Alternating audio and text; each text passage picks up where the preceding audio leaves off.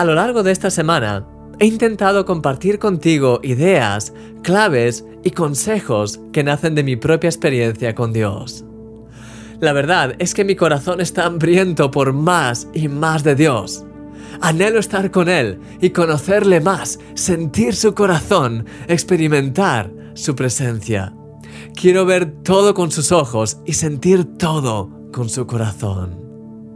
Cuando el apóstol Pablo tuvo un encuentro con Jesús, su vida fue totalmente transformada. Con el paso del tiempo, su hambre por Dios creció hasta el punto de escribir en una de sus cartas. Pero cuantas cosas eran para mi ganancia, las he estimado como pérdida por amor de Cristo. Y ciertamente aún estimo todas las cosas como pérdida por la excelencia del conocimiento de Cristo Jesús, mi Señor. Quiero conocerle a Él y el poder de su resurrección y participar de sus padecimientos hasta llegar a ser semejante a Él en su muerte. ¿Puedes sentir su pasión al escribir esto? ¿El fuego ardiendo en su corazón? Hay muchas cosas que son importantes en la vida y es un regalo de Dios el que podamos ocuparnos de ellas y disfrutarlas. Pero ninguna se puede comparar con la gloria de conocer más a Dios y de experimentar su poder en nuestras vidas. Mi querido amigo, ¿cuánta hambre tienes hoy de Dios? ¿Cuánto arde tu corazón por Él?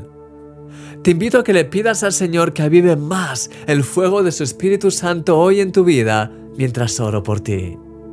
Señor, tenemos hambre y sed de ti. Eres todo para nuestras vidas y lo que más deseamos es conocerte a ti, experimentar tu presencia y tu poder en cada momento, Señor.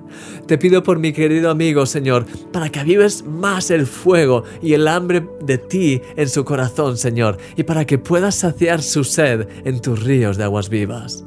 Gracias por su vida y por todo lo que ya tienes preparado para nosotros. En el nombre de Jesús. Amén. Hemos llegado al final de esta serie. Deseo de todo corazón que haya sido de gran bendición para tu vida. No olvides descargar a continuación la guía de estudio que he preparado para ti. En ella encontrarás un resumen de las siete claves que hemos analizado a lo largo de estos días y preguntas para la reflexión que te ayudarán a profundizar más en este tema. Mi querido amigo, gracias por existir. Eres un milagro.